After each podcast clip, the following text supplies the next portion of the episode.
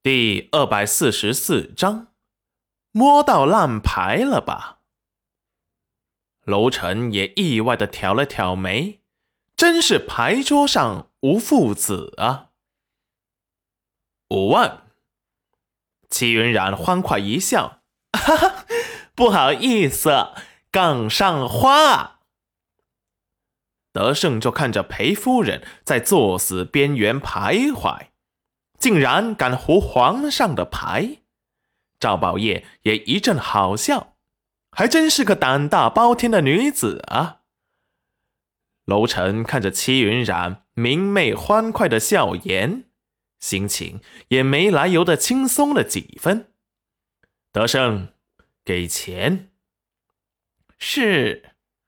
戚云染收到钱后，接着又来下一手。这手摸到的牌有些烂了，他用变心术首先听到了赵宝业的声音。啊，我这是不是清一色？然后是楼明珠，为什么我的牌摸的都是三个三个的？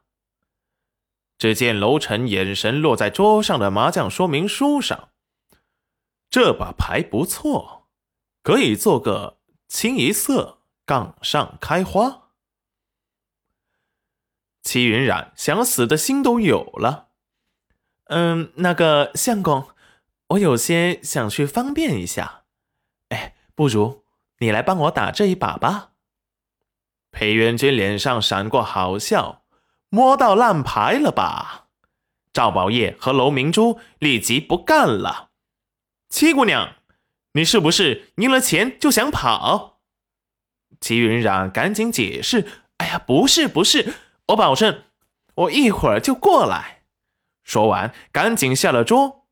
裴元君给暗处的暗卫们打了手势，立即有几个女暗卫跟了上去。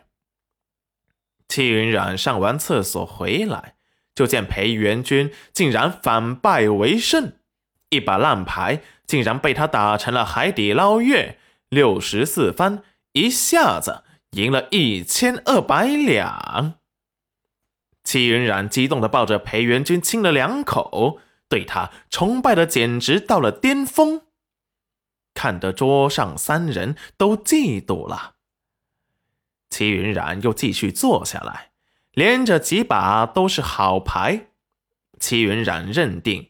裴元君是他的招财猫，就让他坐他的旁边，不准走了。一下午时间，戚云染在裴元君的指导下，赢了一堆银票，把赵宝业的玉佩和楼臣手中的扇子都给赢过来了。戚云染见他们个个如丧考妣，立即豪气的说道。你们这几日的伙食我全包了，不要你们的钱。几个人无语，这算什么豪气？他昨天都说了，吃食要免费三天三夜了。戚云染却想的是，薅羊毛可不能一下子给人薅没了，总得给他们留下些念想，不是？不然下次谁还给他送钱呢？殊不知，在几人心中，他已经被定位为铁公鸡行列麻将拒绝往来户了。一天就是这么过了。戚云染把玉佩和纸扇还给了赵宝业和楼臣。赵宝业有些失望，还是接了过来。楼臣看着那个倒在裴元君怀里、活力四射的女子。心头闪过异样。裴元君察觉到皇上的不悦，立即把戚云染藏在了怀里。娄大人，我家夫人行事鲁莽了些，还请恕罪。楼臣站了起来，无碍，今日也不早了，明日再来向裴夫人讨教。元君，跟我过来。我有事要和你商量。是。裴元君就让石安把戚云染给送回了房间，齐云冉拿出银票数了数，好家伙，有二十几万两呢！他会不会是把人家出游的路费都给全部赢走了？那样最好，快点离开这里。他们在，他都感觉呼吸的空气都不新鲜自由了。就在这时，戚云染的房门突然被敲响，“谁呀？”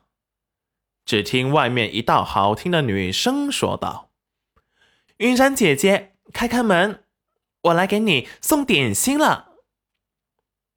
戚云染心底有些疑惑，这楼明珠来找他做什么？